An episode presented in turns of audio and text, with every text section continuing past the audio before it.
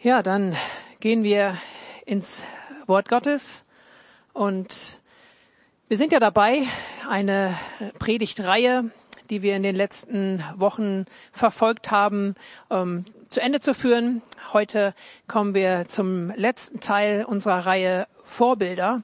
Wir haben uns verschiedene Personen in der Bibel angeschaut, die als Vorbilder gelten und das waren unterschiedliche Leute, Leute, die bisschen bekannter waren und auch welche, die eher unscheinbar sind, aber durch ihre Art und Weise echte Vorbilder. Und das gefällt mir an der Bibel. Da gibt's nicht nur die ganz lauten Persönlichkeiten, die man sofort verinnerlicht, wo man denkt, wow, starker Typ, starker Mann, starke Frau, sondern es gibt auch, wenn man mal so ein bisschen in die Tiefe geht, gibt's eben auch Personen, die nicht sofort als die Leiter, als die Macher, als die vermeintlich Starken auftauchen. Aber wenn man sich ihr Leben anschaut und das, was aus ihnen wird und die Impulse, die sie setzen, dann steckt da ganz viel dahinter. Und deswegen, um, genau, ist das eine coole Reihe gewesen. Und wir kommen heute zum letzten Teil davon. Und zwar wird es heute um Josua und Kaleb gehen. Dabei wird der Fokus eher auf Caleb liegen, ähm, aber die beiden, ich umreiß gleich noch ein bisschen kurz die Story, den Hintergrund. Die beiden sind ja als, als Duo, als Team losgezogen, hatten nachher unterschiedliche Aufgaben und Caleb ähm, stand hier als nicht der Hauptleiter, so wie Josua es nachher war, stand hier trotzdem auch nochmal besonders heraus. Wir haben gerade schon die eine Folie gehabt, ähm, Zwischenbilanz oder auch Zwischenstation. Es war ein Wort, was mir im Zuge der Vorbereitung dieser Predigt einfach gekommen ist. Wenn man sich die Situation Israels anguckt, die wir gleich nachlesen zum Teil, dann war das eine Zwischenstation. Israel ist aus Ägypten befreit worden. Sie waren da versklavt. Sie waren da wirklich unterdrückt über Jahrhunderte. Und dann sind sie auf wundersame Weise, sind sie von Gott aus dieser Gefangenschaft befreit worden. Und Gott hat ihnen eine Verheißung gegeben oder hat sie erinnert an eine Verheißung, ähm, die er schon Abraham, dem Vorvater, gegeben hat, ähm, dass sie ein verheißenes Land haben, dass sie einen Ort haben, an dem sie ein Zuhause finden, an dem sie selber wohnen können, sich ausbreiten können und einfach ihrer Identität als Volk nachkommen können. Und es gab eben diese lange Station da in Ägypten, aber das Volk Israel ist rausgeführt worden auf wundersame Weise von Gott und nun waren sie auf der Zwischenstation. Sie waren kurz davor oder eigentlich auch nah dran, wirklich in das Land Kanaan, hieß es, hineinzukommen, was Gott ihnen zugedacht hatte. Und hier ist wichtig zu verstehen, Gott hat so positiv über diese Zukunft und über dieses Land gesprochen. Wenn du die Bibel liest, dann siehst du immer, hey, es ist ein gutes Land, in dem Milch und Honig fließen und euch ein gutes Erbe habe ich euch zugedacht und da wird's euch gut gehen. Einfach ausgedrückt, das waren die Aussagen Gottes über Jahrhunderte immer wieder. Und wir kommen ähm, zur ersten Bibelstelle in 5. Mose 1, Verse 8 bis 6. Das ist nochmal so eine Zusammenfassung von Mose und die zeigt auch nochmal, ähm, wie die Situation war und ähm, was so Gottes Reden war. Da heißt es, der Herr unser Gott redete zu uns am Horeb, am Berg und sprach, lange genug seid ihr an diesem Berg geblieben. Wendet euch, brecht auf und zieht zum Gebirge der Amoriter und so weiter und so fort und bis zur Küste des Meeres, bis an den großen Strom, den Euphratstrom. Dann siehe, ich habe das Land für euch dahingegeben, geht hinein und nehmt das Land in Besitz, von dem er geschworen hat, es ihnen zu geben. Mich hat gepackt, dass Mose hier sagt, hey, lange genug seid ihr an diesem Berg geblieben. Der Berg stand auch ein bisschen so für, für die Ausrichtung, für die Regeln. Da gab es die zehn Gebote, da gab es die Regeln Gottes, wo er eine Ordnung festgelegt hat. Hey, sei es ähm, Reinheit, dass ihr auch hygienisch und so weiter und so fort. Da sind auch absolut relevante Regeln dabei gewesen, die Gott ihnen gegeben hat. Ähm, da war ein, ein großes Regelwerk, war da Thema am Berg. Und sie hatten nun diese ganzen Regeln, sie hatten die Gebote, sie haben von Gott gehört. Und jetzt heißt es, lange genug seid ihr an diesem Berg geblieben. Wendet euch, brecht auf in dieses Land. Und dieser Begriff brecht auf heißt auch reißt eure Zeltpflöcke raus. Der ein oder andere kennt andere Verse in der Bibel, wo es heißt, hey, steck die Zeltpflöcke weit. Ist häufig immer ein Bild für, hey, es, es geht weiter, da ist Wachstum, da ist Entwicklung. Das hört sich immer gut an. Steck die Zeltpflöcke weit. Was aber dazugehört, um sie erstmal weit stecken zu können, ist auch, du musst sie auch rausreißen. Und das ist manchmal so ein, ein Move aus der Gewohnheit heraus, ähm, da ist man ja auch manchmal hin und her gerissen. Man hat quasi ein bisschen ein Dilemma. Man mag es zum Teil so, wie es ist, aber man weiß, da ist noch mehr und eigentlich braucht es Veränderung. Und dann ist das schon mal so eine Spannung, die sich aufbaut und die, die muss überwunden werden. Und in dieser Spannung ist Israel hier gewesen und es heißt, lange genug seid ihr an diesem Berg gewesen, wendet euch, brecht auf und zieht in dieses Land hinein. Ich verkürze das. Und Gott steht hier nochmal und sagt, hey, ich habe geschworen, ich habe versprochen, dass es euch gehören wird. Und für mich ist diese Zwischenstation, es hat mich inspiriert, ist irgendwie ein, ein Bild, zum einen für unsere Zeit, in der wir gerade sind. Wir kommen aus einem, einer sehr bewegten ersten Jahreshälfte. Und natürlich ist sie rein rechnerisch schon vorbei, aber gefühlt nach den Sommerferien kommt irgendwie noch mal so die zweite Hälfte des Jahres. Und ich empfinde es auch als so eine Zwischenstation. Hey, da ist viel gewesen, äh, nicht nur in unserem Land, weltweit. Und jetzt kommt noch mal so die zweite Hälfte. Und ich möchte auch direkt schon einen anderen Gedanken noch verankern, was den Begriff Zwischenstation angeht oder Zwischenbilanz. Für mich steht die Geschichte vom Volk Israel auch immer als ein Beispiel, als ein Vorbild für, für mein Leben, das ich mit Gott führe und auch für dein Leben, was du mit Gott führst. Das heißt, auch hier gibt es eine, eine Richtung, auch hier gibt es eine Verheißung, hier gibt es Zusagen, die Gott gemacht hat, die darauf warten, dass du sie erlebst. Und somit möchte ich dich einladen, auch hier eine, eine Bilanz zu ziehen um zu gucken, okay, wo gibt's vielleicht Bereiche in meinem Leben, wo ich so einen Pflock mal rausreiße und ihn weiter steck oder ihn rausreiße, um aufzubrechen in das, was Gott was ich von Gott schon verstanden habe, was er mir zugesagt hat. Ist manchmal ein bisschen abstrakt, werden gleich nochmal da versuchen, das bisschen praktisch runterzubrechen. Äh, was heißt das denn, äh, mit Gott nach vorne zu gehen, ähm, sich weiterzuentwickeln oder auch irgendwie dieses verheißene Land ist manchmal ein bisschen abstrakter Begriff, wenn wir es irgendwie auf unser Leben anwenden wollen. Bleiben wir erstmal hier bei der Situation. Wendet euch, brecht auf, und zieht in das Land, das ich verheißen habe.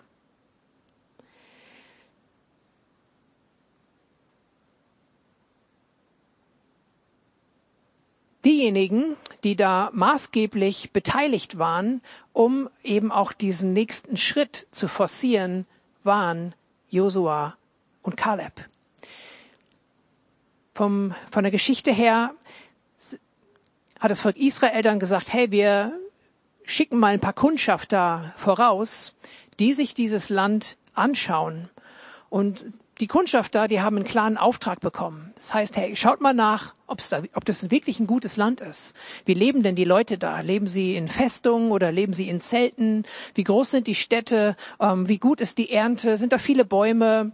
Die waren damals natürlich nicht, äh, dass sie dann mal kurz sich irgendwie eine Doku angeguckt haben über ein Land oder irgendeinen Travel Guide hatten und dann wussten die Bescheid. Da brauchte es schon eine ganze Weile, um was auszukundschaften. Und wenn ich es richtig gelesen habe, waren sie da auch 40 Tage unterwegs in diesem Land und kundschaften aus, was da auf sie wartet. Und die kommen dann zurück, diese zwölf Kundschafter, und sie beginnen mit ihrem Report und sagen, das ist wirklich ein gutes Land. Leider im Nebensatz heißt es dann, allerdings gibt es da auch viele Herausforderungen. Allerdings sind die Leute da groß, sie sind stark, da sind sogar ein paar Riesen dabei. Die Städte sind sehr groß und sehr stark befestigt und ähm, sie haben irgendwie den Mut verloren zu sagen, okay, wir können das da jetzt wirklich einnehmen. Und Josua und Kaleb waren die beiden, die gesagt haben, hey, wir werden das schaffen. Wir haben hier einen, einen Vers, 4. Mose 13, wo Kaleb berichtet und sagt, wie er das sieht. Er, wo alle da so ein bisschen missmutig wurden, hat er dann gesagt, hey, wir werden es gewiss bezwingen. Das heißt, Kaleb steht hier irgendwie heraus, gemeinsam mit Josua, und hat irgendwie eine andere Wahrnehmung. Kaleb nimmt es, er fegt es nicht einfach so vom Tisch, die Bedenken, die die anderen so haben und sagt, ja, okay, ähm, da gibt's Herausforderungen, die auf uns warten, aber wenn Gott gesagt hat, dass das unser Land ist, dann werden wir das einnehmen. Dann werden wir es gewiss bezwingen. Das heißt, Kaleb hatte vielleicht die gleiche Wahrnehmung, er hat es nicht beschönigt, aber er hatte eine andere Beurteilung. Und das sehen wir bei Kaleb und bei Josua. Sie haben irgendwie eine Ressource in sich, auf die sie zurückgreifen konnten. Sie sind in die Offensive gegangen. Wir lesen auch in diesem ähm, in dieser Situation Mose und Aaron, sie waren auch da die Leiter des Volkes. Sie fielen auf ihr Angesicht und haben erstmal gebetet, weil die dachten, ey Mann, was ist jetzt schon wieder los? Wir sind Jahre und Jahrzehnte sind wir hier unterwegs mit diesem Volk und ähm, sie haben schon so starke Zeichen und Wunder von Gott gesehen und jetzt sind wir kurz davor, den entscheidenden Schritt zu gehen und jetzt zweifeln sie. Wenn du das mal nachliegst, ähm, in eben in 4. Mose 13 und folgende, ähm, dann bekommst du ein bisschen Gespür davon, wie dramatisch das ist. Ich möchte das jetzt hier heute nicht alles lesen, aber es lohnt sich, auch die Dramatik da mal rauszuhören. Weil wenn du liest, dann siehst du, das Volk murrt und sie sagen, hey, wir wollen andere Leute, die uns vorangehen, wir wollen andere Leiter einsetzen, die uns zurück wieder nach Ägypten führen. Und daraufhin fällt eben Mose und Aaron, die fallen auf ihr Angesicht und beten und denken, hey Mann, was ist jetzt wieder los? Und Josua und Kaleb, sie gehen in die Offensive. Sie sagen, hey, wir werden es gewiss schaffen, vertraut doch auf Gott. Und ich sehe hier ein Vorbild und Gott bestätigt das auch, dass Kaleb da eben eine besondere Haltung hatte. Kaleb selbst spricht auch über sich, das ist in Josua 14. Da spricht Kaleb nochmal und reflektiert so seine Haltung und da kommt sein Herz vor. Da heißt es, 40 Jahre war ich alt, als Mose, der Knecht des Herrn, mich aussandte, um das Land auszukundschaften. Ich brachte ihm Antwort, wie es in meinem Herzen war. Meine Brüder aber, die mit mir hinaufgezogen waren, machten das Herz des Volkes verzagt oder machten das Herz zerfließen. Ich aber bin dem Herrn, meinem Gott, treu nachgefolgt. Ich möchte hier auf dieses, auf, auf das Herz eingehen. Kaleb berichtet hier nochmal Jahre später im Rückblick, hey, so ist das damals gewesen, als wir losgezogen sind. Und ich habe meinen Bericht gegeben, so wie es in meinem Herzen war. Die anderen zehn, die haben das Herz des Volkes verzagt gemacht oder ver, ver, zerfließen, heißt es hier im Begriff. Und wenn dein Herz zerfließt, dann ist es eben nicht fest. Das Herz von Kaleb ist fest gewesen und er begründet auch oder er gibt den Grund dafür, was sein Herz festgemacht hat. Ich aber bin dem Herrn, meinem Gott, treu nachgefolgt. Anderer Vers aus 4. Mose 14, Vers 24, wo Gott auch nochmal über Kaleb spricht. Spricht er nämlich darüber, okay, Kaleb, der wird dieses Land einnehmen, er wird ankommen, er wird dieses Land erben, aber diejenigen, die gemurrt haben, die mir nicht vertraut haben, wieder mal, ah, die werden leider diesen Schritt nicht gehen können. Da sagt Gott, aber meinem Knecht Kaleb, ihm möchte ich das Land geben, weil ein anderer Geist in ihm war und er mir völlig nachgefolgt ist, ihn werde ich in das Land bringen. Hier geht's also um das Herz und hier geht's um den Geist. Gott sagt, ein anderer Geist war in Kaleb. Und Kaleb selbst sagt, ich habe mein Herz, so wie es in meinem Herzen war, so habe ich es rübergebracht und ich bin Gott treu gegenüber nachgefolgt. Und das ist die Ressource, die Josua und Kaleb hatten. Sie hatten in ihrem Herzen und in ihrem Geist, hatten sie diese Wahrheit Gottes verankert und auf die konnten sie zurückgreifen. Und das möchte ich nochmal in den Bezug setzen zu unserem Eingangsvers aus 5. Mose. Und da können wir mal die Folie Wissen versus Herz anwerfen. Das Volk Israel war an diesem Berg, wo sie ganz viel Wissen vermittelt bekommen haben. Und Wissen ist gut.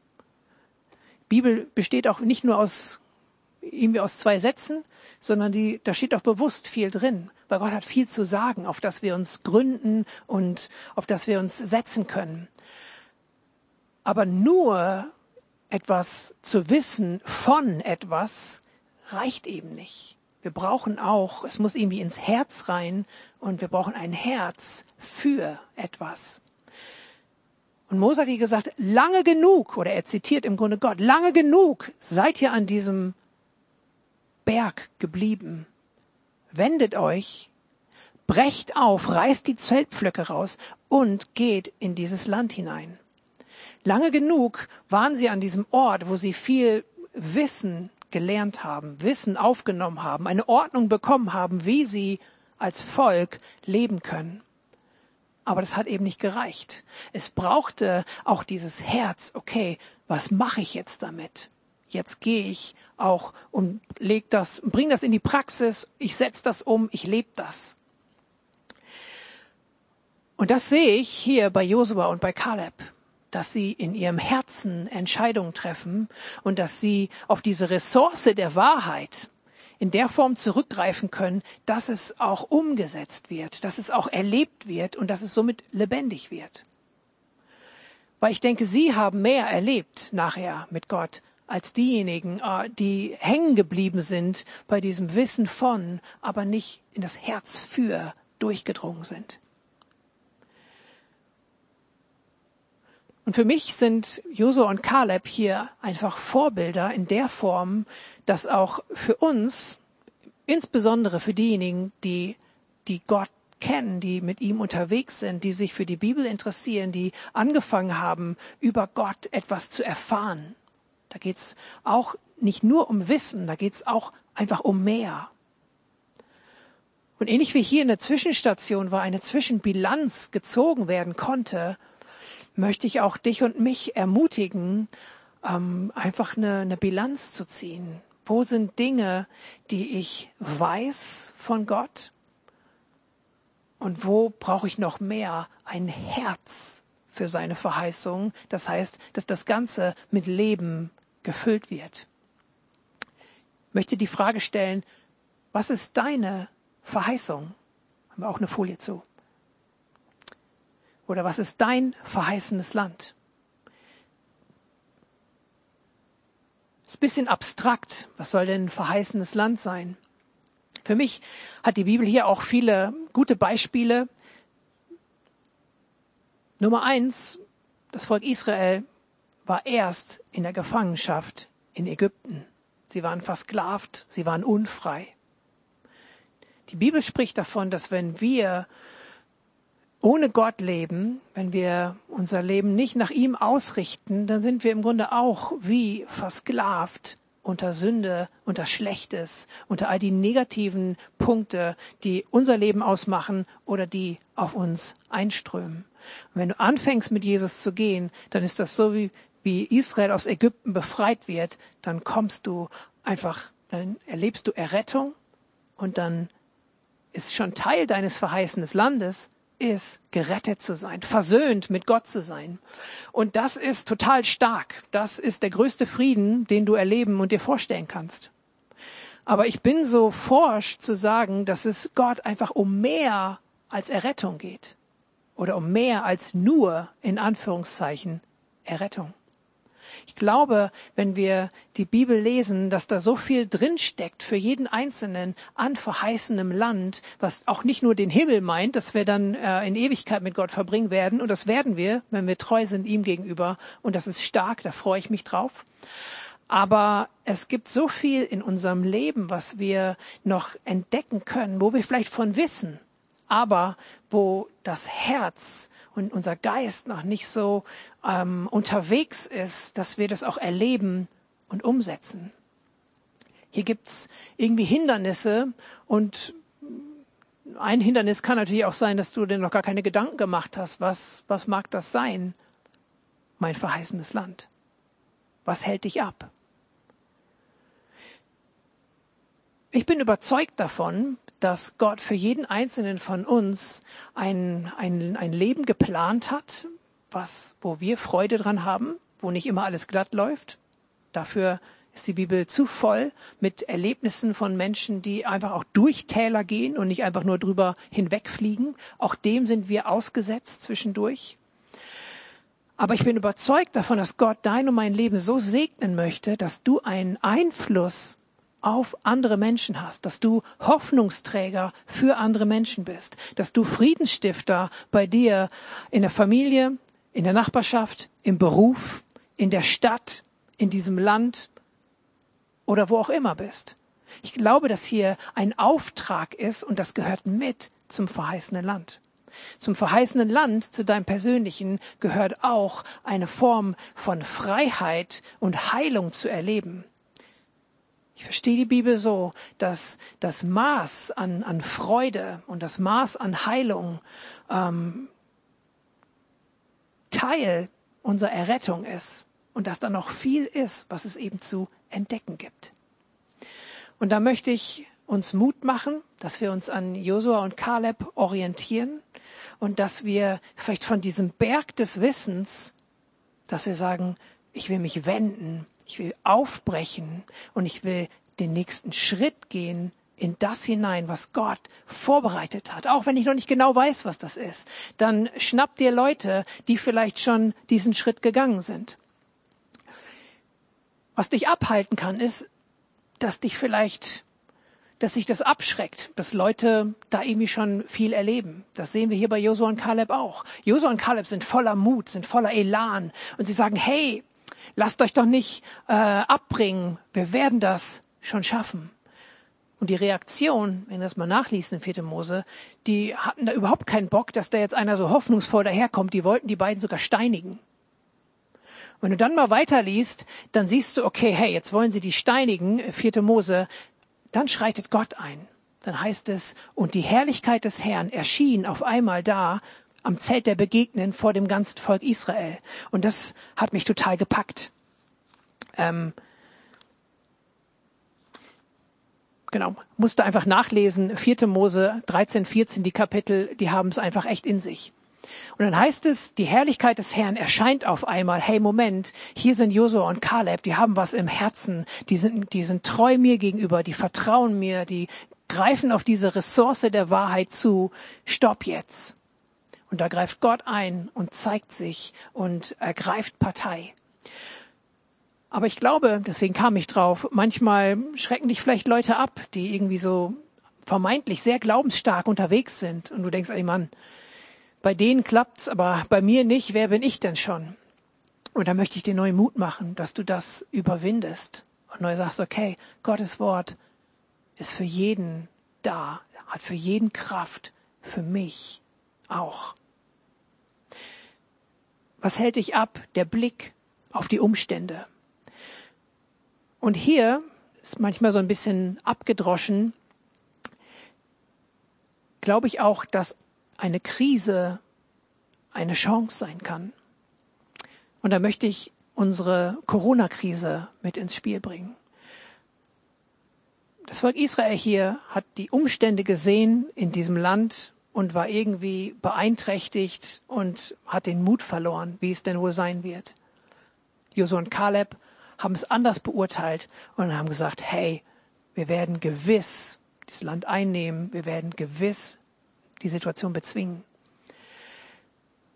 Und ich glaube, dass wir an dieser Corona-Krise das auch lernen können, die Dinge nicht klein zu reden, die Dinge schon gar nicht zu leugnen, ähm, aber uns eben nicht von den Umständen zu stark oder zu lange beeinflussen zu lassen. Es ist gut, sich einen Überblick zu verschaffen. Die waren da auch 40 Tage in dem Land in dieser Situation und haben Erfahrung gesammelt und haben dann gehandelt. Es ist gut, über die Corona-Zeit Bescheid zu, zu wissen. Und vielleicht fühlt es sich jetzt auch an, eben wie so eine Zwischenstation.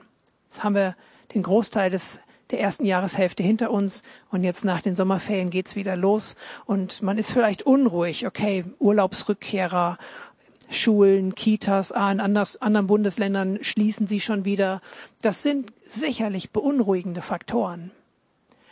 Aber ich möchte dir Mut machen, in dieser Phase dich nah an Gott zu halten.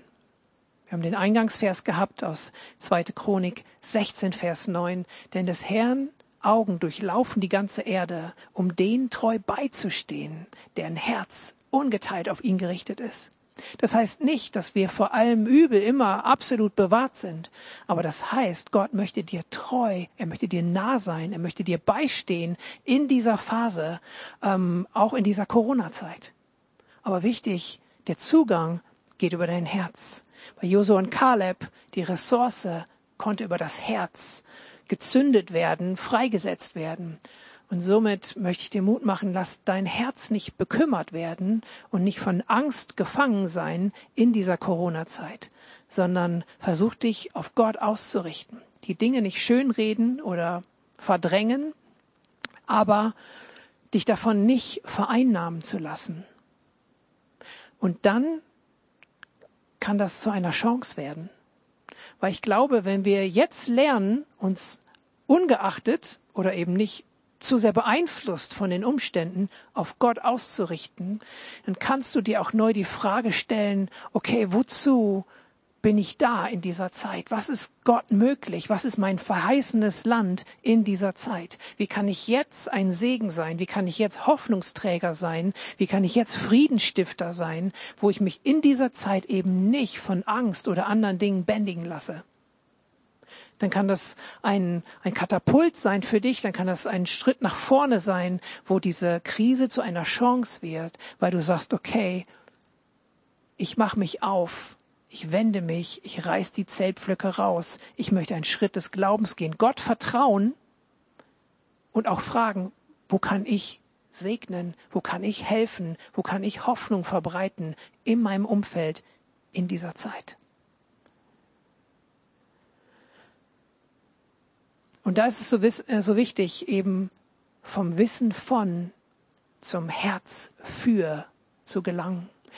Nicht nur zu wissen, was Gott alles vielleicht schon mal getan oder gesagt hat, sondern diesen Zugang im Herzen neu freizulegen und das reinfallen zu lassen, um es dann eben leben und ausleben zu können. Und hier ist diese Geschichte oder dieser, dieser Erlebnisbericht vom Volk Israel ebenso wichtig, weil es zeigt, es so wichtig, wie, wie wichtig es ist, den ganzen Weg zu gehen. Und da möchte ich dich ermutigen, geh den ganzen Weg. Nicht in Anführungszeichen nur errettet und dann am Berg stehen bleiben und viel wissen und nachher denken, ja, ist auch echt viel, sondern von diesem Berg zu lange seid ihr schon an diesem Berg geblieben. Wendet euch, brecht auf und zieht in dieses Land hinein. Den ganzen Weg gehen und das mit ganzem Herzen.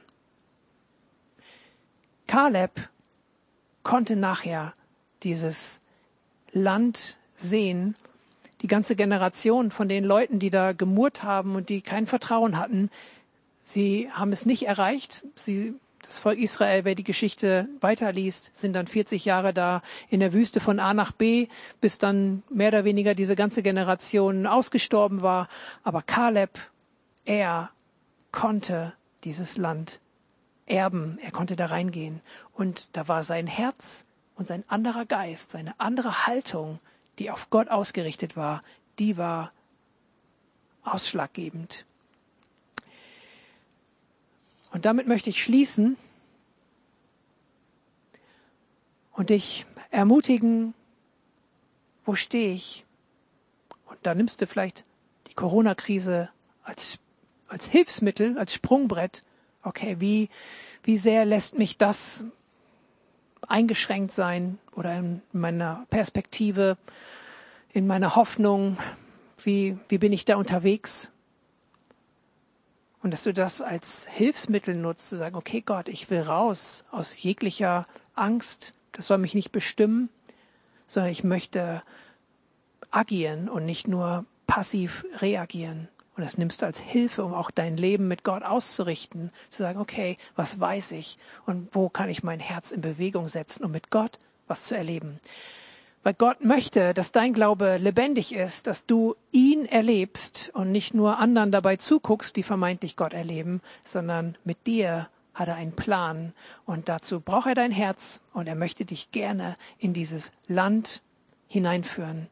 Und der Geist Gottes wird dir helfen, dass es von dem Abstrakten auch ganz praktisch und real wird. Und dafür möchte ich noch beten und dann gehen wir nochmal in einen abschließenden Song, wo du auch nochmal das so ein bisschen sacken lassen kannst.